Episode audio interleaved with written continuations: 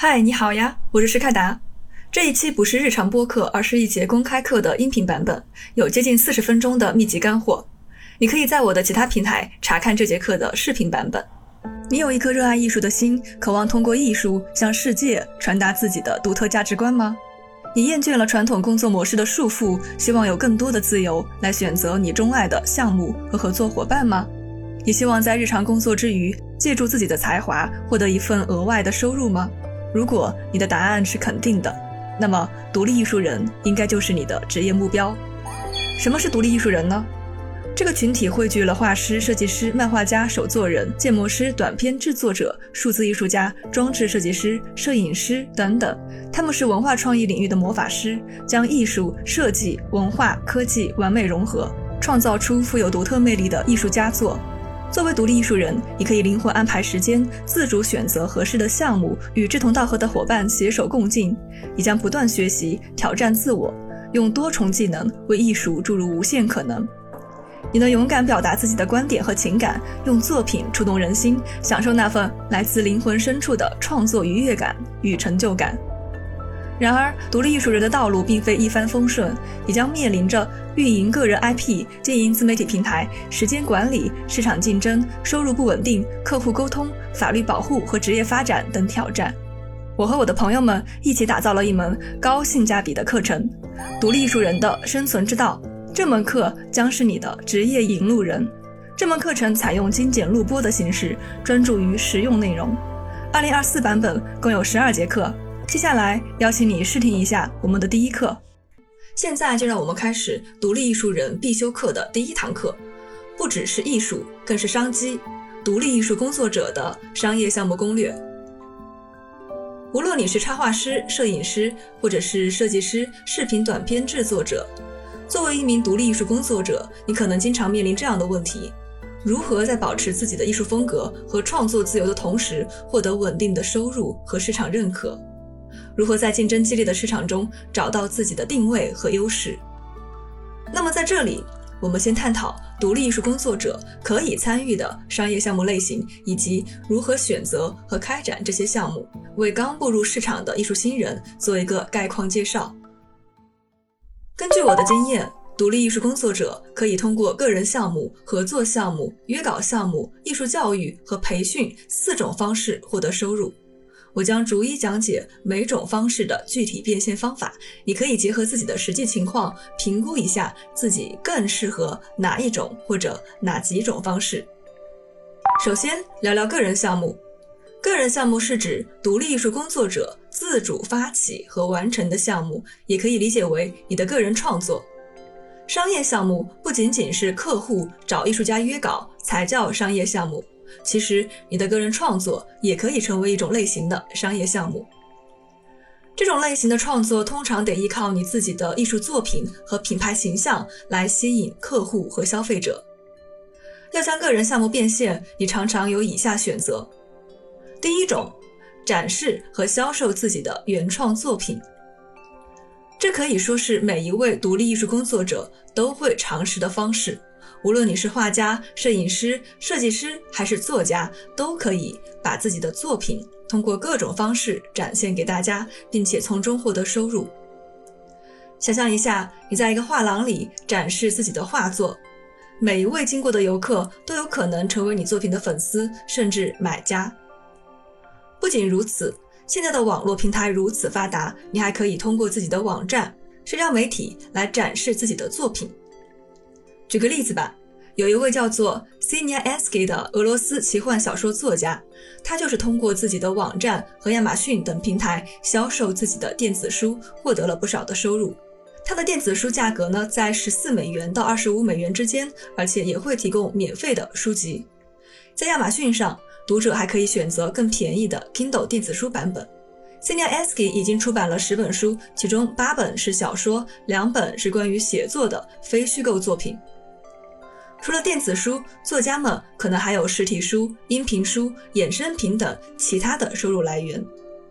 在我们的课程中，为了让大家更好的理解，我们会挑选一些中腰部的国内外艺术家作为案例，与虚拟案例结合，帮助大家更深入的了解这方面的内容。第二，将艺术作品变为衍生品销售。你有没有想过，自己的艺术作品除了直接展示和销售，还可以有更多的可能性？如果你有设计才能和商业头脑，那你的作品完全可以变成各种有趣的衍生品。衍生品简单来说，就是以原创艺术品为基础，经过精心设计和加工，变成我们可以买回家收藏的艺术商品。比如，你可以把插画印在 T 恤上，做成精美的摆件，或者设计成独特的玩具。相比直接卖原作，制作和销售衍生品的变现门槛更低，因为衍生品的价格更实惠，形式更多样，吸引的观众也更广泛。大家都喜欢实用的艺术品，市场需求自然就大了。这样做的好处有很多，不仅能拓展你的产品线，还能吸引更多不同口味的粉丝和客户，从而增加你的收入来源。说白了，就是让你的艺术作品有更多的生命。和用途。举个例子，英国插画家 Holy Exley，他在 Instagram 和 YouTube 上展示自己的插画作品，然后将其转化为各种形式的衍生品，比如明信片、海报、T 恤。他的作品主要以食物插画、肖像画和野生动物插画为主题，吸引了大量的粉丝。截止目前，他在 Instagram 上有2.9万粉丝，在 YouTube 上有4.7万的粉丝。你可以在他的店铺页面评论区看到销售记录，目前已经有58页之多了。所以，如果你也有类似的想法，不妨试试看，也许会有意想不到的收获呢。那么，哪些艺术家适合做衍生品呢？要么是已经有一定市场影响力的艺术家。要么是作品有自己的特色和故事的艺术家。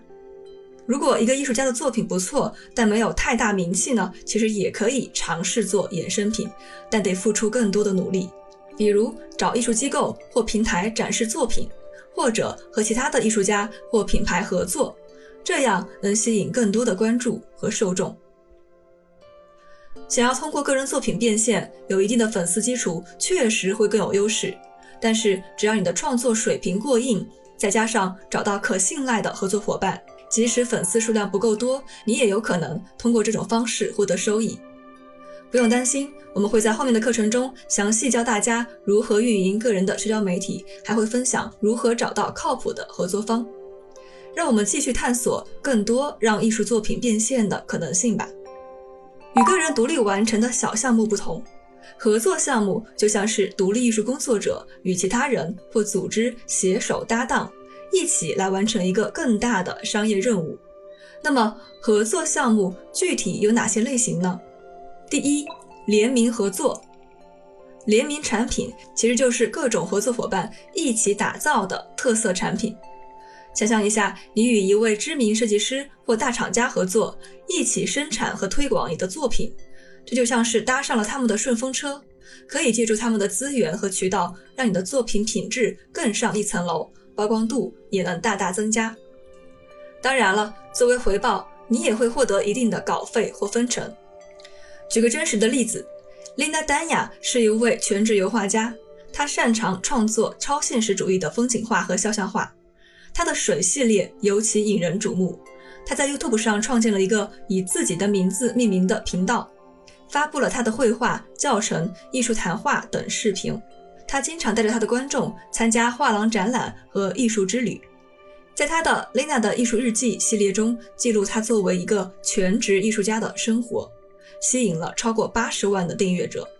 他曾经为 YouTube 上的其他网红绘画，包括 PewDiePie、Marcia Bizonin、Suzy 和 Jenna Marbles。他还曾与知名的画材品牌温莎牛顿合作。为他们的产品做宣传和推荐，有时候品牌会找明星、艺术家、博主等名人合作。比较常见的方式就是将合作的明星签名或头像印在产品上，也可以是邀请艺术家以艺术视角参与产品的设计过程。这种方式可以为品牌增加流量、提升形象、创造差异化的产品。二、品牌代言或赞助。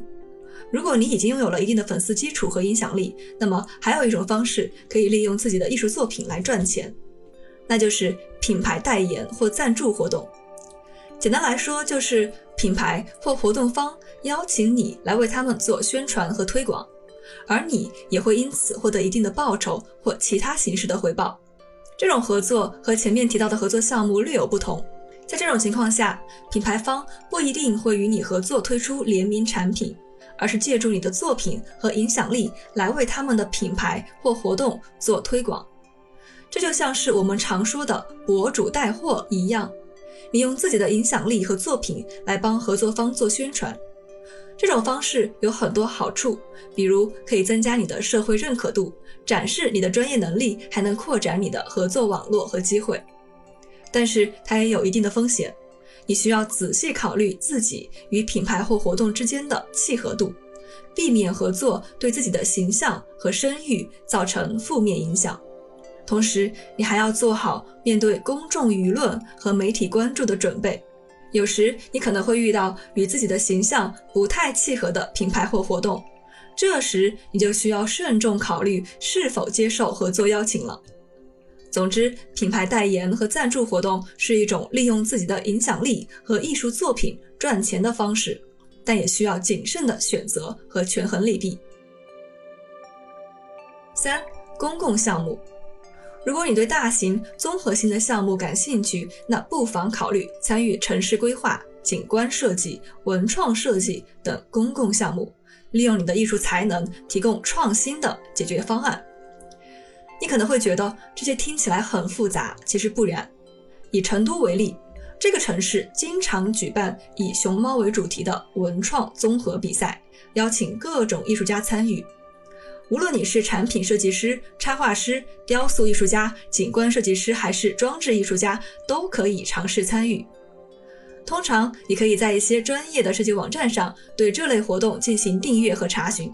当然，如果你对此感兴趣的话，建议多关注一些政府或公共机构举办的比赛与活动，他们经常有这样的需求。参与这样的项目，不仅能让你展示才华，更可以让你感受到自己的作品在公共空间中带来的影响。想象一下，你的设计或艺术作品作为城市与地区文化的一部分，被成千上万的人看到、使用或欣赏，那种成就感是无法言喻的。举个真实的例子，法国艺术家 Julien de Casabianca 创作了一个名为“彩色城市”的公共艺术项目。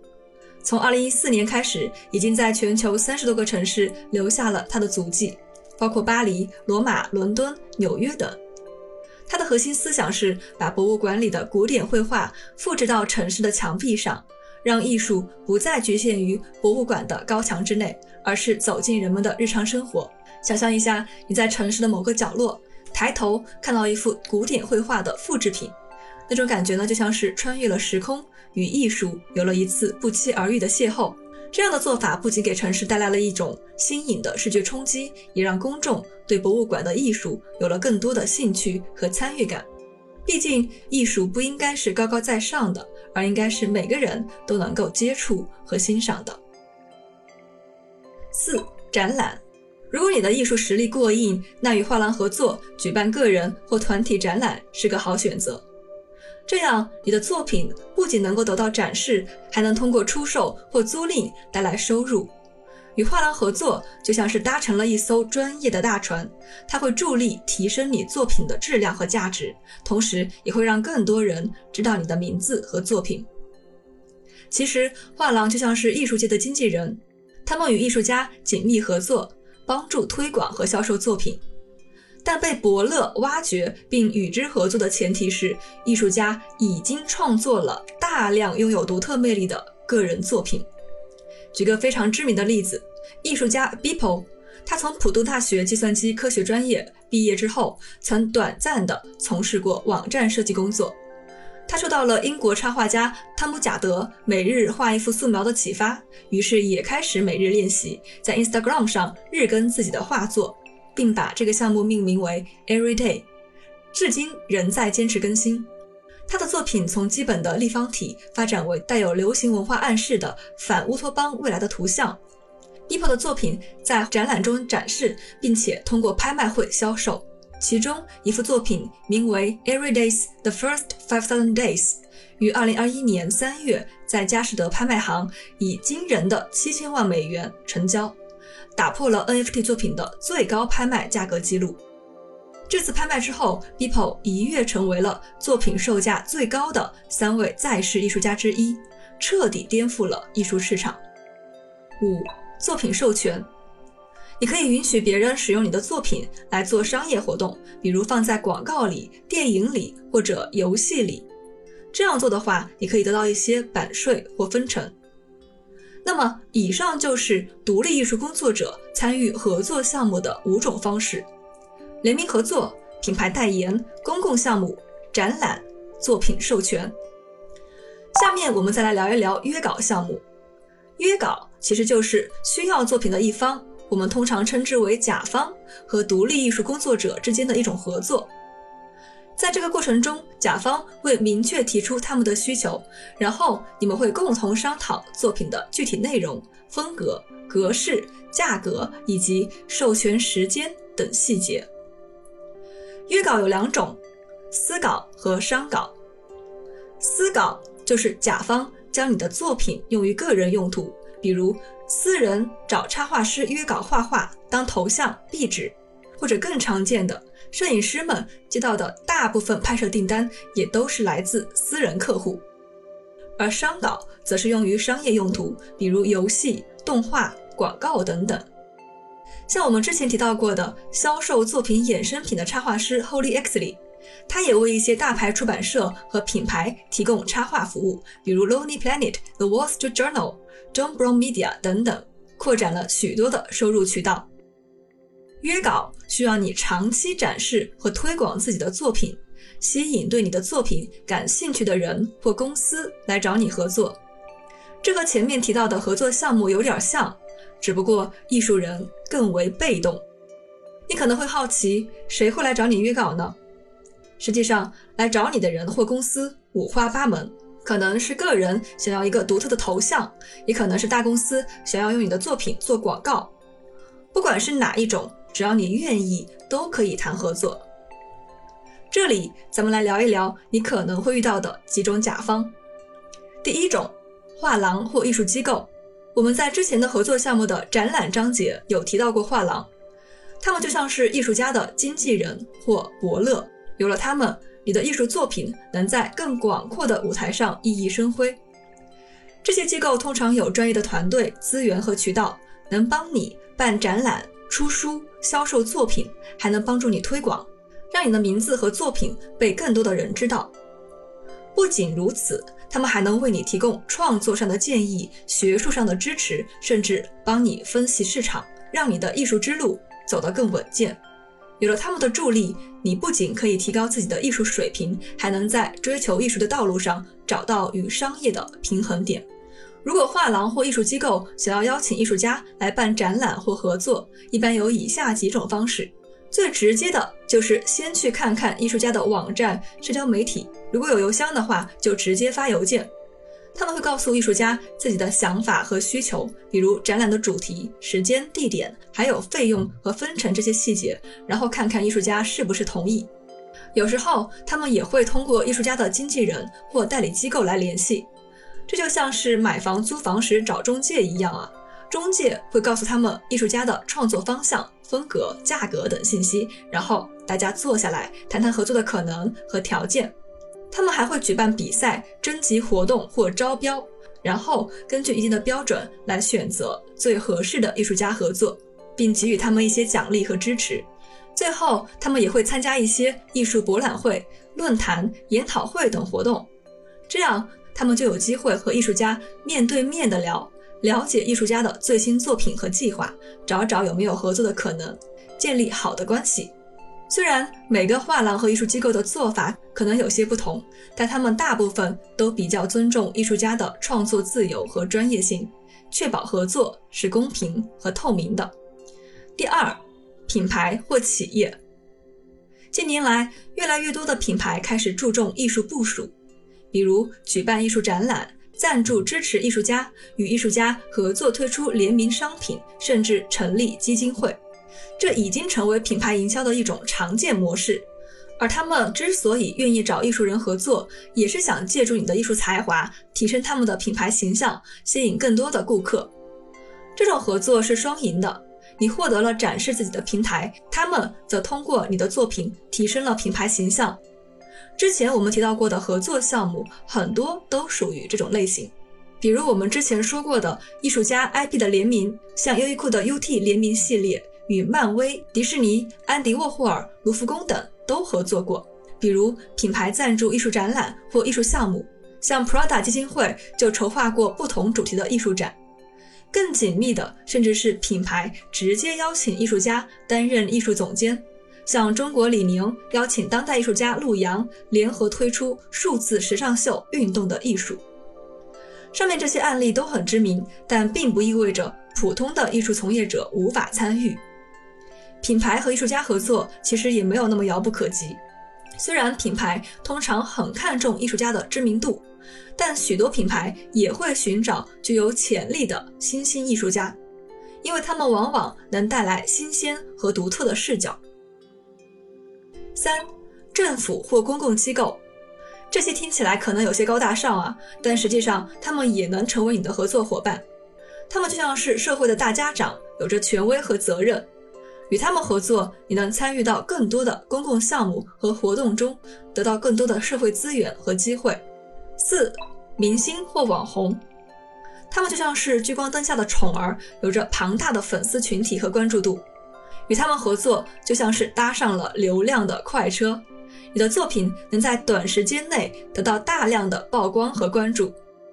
举个例子，有很多歌手在出专辑时会找艺术家合作设计封面，这就是一种常见的合作方式。国内有很多艺人会找知名度不算高，但是作品过硬的独立摄影师合作拍摄活动照片或主题写真，用于发布社交媒体。这些作品对于摄影师提升知名度有很大的帮助，但是呢，与明星或网红合作时也要注意，因为他们常常处在舆论的风口浪尖，一旦合作，大众对他们的态度也可能会影响到对你作品的评价。五、普通大众，除了上述预算比较充足、比较知名的甲方外，还有很多普通的个人甲方。这些个人甲方可能只是想为自己定制一件艺术作品，或者需要艺术家的帮助来实现某个创意。他们的预算可能有限，但他们的需求也是多种多样的。与这些个人甲方合作，虽然可能不会像与大品牌或明星合作那样引人瞩目，但也是一种锻炼自己、积累经验的好机会。这听起来对于设计师可能不是很常见，但大部分摄影师的订单其实都来自于个人甲方，比如拍摄个人写真、婚礼、旅行跟拍等等。总之，无论是与大品牌、明星合作，还是与普通大众合作，都有各自的好处和挑战。重要的是找到适合自己的合作伙伴，让自己的作品得到更多的展示和传播。现在有很多独立艺术工作者，除了约稿之外，还会选择开设个人课程来传授自己的艺术理念和技巧。但是，教学和创作可是两码事哦。一个好的讲师不仅要能够清晰地解释自己的艺术理念和方法，还得因材施教，激发学生的兴趣和创造力。这就得靠艺术工作者强大的沟通能力了。而艺术创作呢，则需要艺术人从生活中观察、体验、提炼和想象出有意义的艺术形象，再运用合适的艺术语言和手段表达出来。这个过程可是需要不少的创意和灵感的。因为教学和创作有这么大的差异，所以纯粹的艺术讲师和参与市场的艺术工作者在创作类型和思维理念上都会有很大的不同。不过，相比于不确定的约稿收入，开设课程是一个比较稳定的赚钱途径，所以很多独立艺术工作者都会选择开课作为自己的收入来源之一。但就像任何的生意一样，开课也是有风险的，这取决于招生的具体情况。很多课程在初期的火热之后，学生数量往往都会减少。这就需要教学者灵活应对，根据市场的反馈来调整课程内容，保持新鲜感。大家别把教学想得太局限了。除了传统面向同行的职业技能培训，教学其实也可以面向青少年或老年人。比如现在有很多小学在双减政策后，都会开设课后兴趣班，其中有很多就是艺术类的课程，这就为独立艺术工作者提供了不少兼职机会。还有社区的老年大学也有很多绘画、摄影、视频等课程的需求。这里我们来做个总结：个人项目、合作项目、约稿项目、艺术教育和培训四种方式是独立艺术人获得收入的主要来源。你是否已经从其中的某一种方式获得过收入呢？你可以大胆试试哪一种或哪几种方式是更适合你的。聊了这么多独立艺术人可能经历的商业项目类型，但作为一个刚入行的新人，你还可能会面临一个难题：客户通常更需要有经验的合作者。这个经验并不仅仅指创作经验，而是商业合作的经验。你需要具备的不仅仅是手上的技术，还有与客户沟通的能力，对主题理解与诠释的能力，将产品与自身风格融合的能力，配合客户宣传的能力，以及制定规划并严格遵循档期的能力。想象一下，一个手上功夫出色、画的细腻美观，但缺乏商业经验的插画师，与一个画的相对而言没有那么精致，但作品。足够成熟、商业合作经验丰富的插画师相比，客户可能更愿意选择后者，因为前者的经验不足，可能无法准确把握客户提出的需求，进而，在交付后反复沟通和改稿，或者在创作时间的预估上出现问题，导致无法按时交付，这都是客户所不希望看到的。然而，商业项目的合作经验并不是凭空而来的。经验的积累需要一个过程，那么在缺乏商业项目背书的情况下，新人艺术家该怎么办呢？我们可以通过自设项目和参加比赛两种方式来获得商业项目的经验。首先，我们聊聊自设项目。这个方法简单又便捷，对于没有商业经验的新人艺术家来说特别实用。方便你积累一些常见的商业主题创作经验，提前预热一下。我知道你们可能会有疑虑，这样做会不会太过功利了？这还是我心爱的艺术吗？但咱们得先活下去，才能谈艺术。先解决温饱问题，然后再追求精神满足。那么，虚拟项目应该怎么做呢？举几个常见的方向。首先，谈谈热点事件。当你创作的主题正好是大家热议的话题，那你就像是拥有了一把打开流量大门的金钥匙。比如说，每到一个节气，有很多设计师就会创作与节气相关的作品，并且在发布时标注上节气的关键词。这样一来，在相关话题下，他的作品就能被更多人看到。还有一些账号专门针对社会上的热点事件写深度文章进行评论，这其实也是一种很有价值的创作。懂得抓住热点，就像是在人流量巨大的街道上摆摊，自然容易吸引更多的顾客。在2023年，最热门的话题莫过于人工智能了，所以发表与人工智能相关的创作，自然能吸引更多的关注。这也是那么多关于 AI 制图的账号能在短时间内吸引大量粉丝的原因之一。举个例子 j i m Painted 是一位英国插画师，他用微软画图软件创作各种荒诞和幽默的插画。他的作品常常涉及热门事件、名人、电视节目等等，都是根据网友的提议来画的。他不仅与粉丝互动频繁，还在作品中和观众建立了深厚的情感联系。到了二零二三年，他的推特账号已经有超过十五万粉丝了。他的作品甚至还出现在了书籍和展览中。所以，不管是插画、文章还是其他形式的创作，懂得抓住热点事件，就像是掌握了一门引流的艺术。不仅能够吸引更多的关注，还能让你的作品在众多的创作中脱颖而出。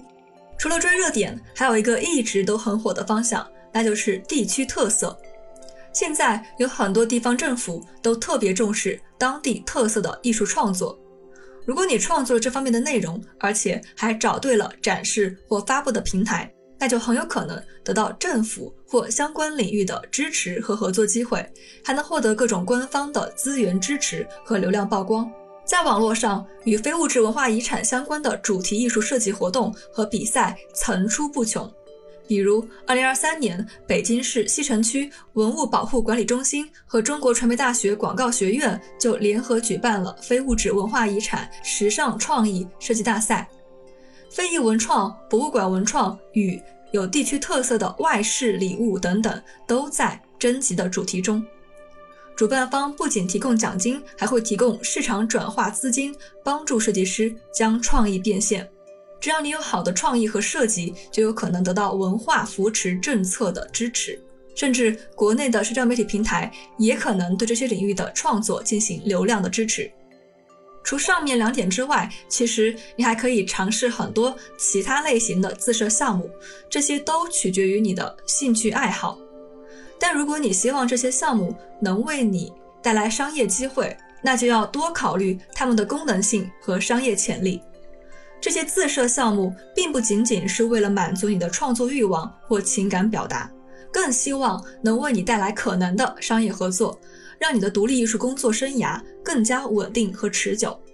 你可以从自己的兴趣出发，比如为那些经典的老电影重新设计海报，或者为你喜欢的影视剧制作一些有趣的表情包。这样，你不仅能做自己喜欢的事儿，还能与商业需求相结合。介绍一个真实的艺术人。壁画艺术家和插画家 Kelsey Montague，他的作品展示总是与应用场景紧密相连。虽然可能不是技术最精湛的，但他巧妙地利用作品的功能性展示，为自己赢得了机会。所以，关键在于如何将你的兴趣与商业需求相结合，找到那个平衡点。这样，你的创作不仅能够得到更多人的喜爱和认可，还能为你打开更多的商业合作之门。并不是说只要蹭了热点，你的作品就一定会受到关注。同时做这件事情的人太多了，只有当你对这个领域投入足够热情的时候，你的作品足够出彩的时候，你才有更大的可能被观众留意。无论何时，都不要忘记自己最初对创作的热情。有人可能会担心，如果只是纯粹表达个人情感的作品，是不是就不容易得到商业合作呢？其实这真的不一定。关键在于你的作品是否足够成熟，是否能够触动他人的心弦。如果你完全不在乎观众的感受，也不考虑如何有效地传达你的作品，那这样的作品就会显得过于私人化，合作的机会自然也就相对较少。那么，什么样的创作更容易引起共鸣呢？举个例子，你可以设计一套关于打工人日常吐槽的表情包，或者画一本描绘乡下童年时光的绘本。这些主题都很容易触及大家的日常生活和情感体验。创作的领域也是非常多样的，你可以关注性别平等，关心社会底层的生活，聚焦单身人士的体验，甚至专注于学生群体的日常。但要注意的是，你选择的领域会直接影响到你可能接触到的商业合作机会。比如，专注于女性主题的艺术家更容易与内衣、香水等女性品牌进行合作。有很多擅长多个方向、兴趣广泛的艺术人。当你对某个领域产生兴趣，那就利用你的多重技能，将这个领域走到极致，也许就能在圈中挣得你的一席之地。总的来说，要想作品引发共鸣，情感注入和观察生活的技巧都很重要。如果你的情感表达总是浮于表面，缺乏深入的观察和解读，那么你的作品可能就不那么容易打动他人。所以，关键在于找到你的创作激情与观众需求的平衡点。其实，上述这些方向都可以多关注一下社交网络上的热搜话题以及图库近期的热点词，通常会带给你很多的灵感和启发。如果你真的找不到好的创作灵感，那不妨考虑参加一些商业比赛来找找感觉。通常来说，艺术类的比赛大致可以分为两种。一种是商业型的，这种比赛的主办方大多都是品牌方；另一种是兴趣型的，主办方可能是艺术机构或大学。这两种比赛对自由艺术家来说意义是不同的。商业型比赛通常会对你的作品有具体的主题和功能要求，比如摄影、插画、动画或设计比赛，都需要你的作品能够紧密结合品牌的产品或形象。比如，有的电影在上映之前会举办海报比赛来造势；有些品牌在新品上市前会举办包装设计比赛，甚至一些小品牌会通过比赛来征集 logo 设计。参加这类比赛的好处有很多，不仅可以增加你的商业项目经验，还能让你更了解品牌方的需求、市场趋势和同行的水平。即使没有获奖，这些经验也能让你在商业创作上更加的游刃有余。兴趣型的比赛大多比较自由，主要看你的创作才华和技术实力。像是那种独立的动画短片比赛，或者是不限定主题的插画比赛，都是看你个人的发挥。在这样的比赛中获奖，更像是展示你的个人技能和创作水平，而不一定要跟商业挂钩。参加这类比赛可以给你的履历加分，让你更有底气，也能吸引更多人的关注。但是你得注意一点，就是比赛的含金量，因为市面上有很多比赛收费不低，但实际上并没有什么价值。对于独立工作的艺术家来说，这两种比赛都是值得参加的。特别是那些还没有什么名气的新人艺术家，有了这些参赛和参展的经历，就像是有了敲门砖，更容易得到认可和机会。这节课我们为大家绘制了一份独立艺术工作者的商业导航图。作为独立艺术人，我们不仅要沉浸于自己的艺术创作，还要掌握一套适合自己的商业策略。每个人都有着自己的艺术标签和特色。我们需要根据自己的艺术基因、目标观众和市场脉搏来挑选最符合自己的商业路径，可以是打造个人品牌，也可以是涉足艺术教育、艺术咨询或艺术合作等领域。在这个过程中，不断地磨练自己的艺术技艺和商业触觉，通过多元化的渠道来展示自己的作品和服务，从而吸引更多的粉丝和合作伙伴，让自己的艺术和商业价值都得到绽放。而在这个变化莫测的自由职业市场中，对于新人艺术家来说，虽然缺乏商业合作的经验，可能会让你在市场上面临一些挑战，但并不意味着你没有机会。通过自己设定项目、参与比赛等方式，你也可以逐步积累经验值，提升自己的实战能力和江湖地位。保持对艺术的热情，敏锐地洞察观众的心声，并不断地磨练自己的技能和知识，这是你获得商业合作的关键密码。那么到这里，这节课就结束了。为了帮助你更好地利用本节课的知识，我们特意帮你设计了一些课后练习。第一个练习：商业探索。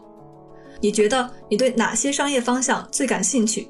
选择一到三个你感兴趣的方向，并按照兴趣度排列，写明为什么。这个清单将对你之后的个人运营方案有一定的影响。如果你暂时没有想清楚，也没有关系，听听后面的课程，说不定就能找到灵感。第二个练习：案例分析。找到一名与你相同领域的，从自设项目到接触商业合作的艺术人，分析他的作品是如何打动客户的。第三个练习：虚拟项目。为自己设计一个自设虚拟项目。你可以先大概设想主题，我们会在后面的课程中教你制定靠谱的项目规划。第四个练习：比赛预备。通过搜索查询一个自己可以参与的商业型或兴趣型比赛。当然，我们会在后续的课程中教你制定靠谱的参赛规划。以上就是我们的第一节课，这是一个系列课程，全方位解析独立艺术人的生存之道。后面还有十来节课，涵盖自由职业艺术人谋生的前期准备、作品整理、接触项目、长远发展以及工作生活平衡的选题，并且我们每年都会根据市场反馈进行内容升级。当下我们身处的经济环境众所周知，其实有很多人选择自由职业并非主动，而是一种迫不得已。但不管你是主动还是被动，我们总得想办法适应这个不确定的时代。而这门课正是一门教授独立艺术人基础技能的扫盲课，也许是你适应当下环境、了解自由职业的必修内容。为了应对当下的经济环境，课程分离了高价的咨询服务，所以定价不高，走的是高性价比、实用主义路线。但低价不意味着低质。我们的课程团队均非职业讲师，而是有超十年经验的艺术人，有前站酷高高手主编、现出版社艺术类图书编辑为课程质量保驾护航。有全网粉丝超过三百五十万的设计美学账号幕后博主，为艺术新人提供宝贵的运营经验。还有我插画、动画、三维、三期数字艺术家为您分享真实市场经验，也为课程带来全新视觉体验。如果你对我们的课程感兴趣，可以去微博公众号或者哔哩哔哩账号“是开达”，私信我关键词“艺术人”。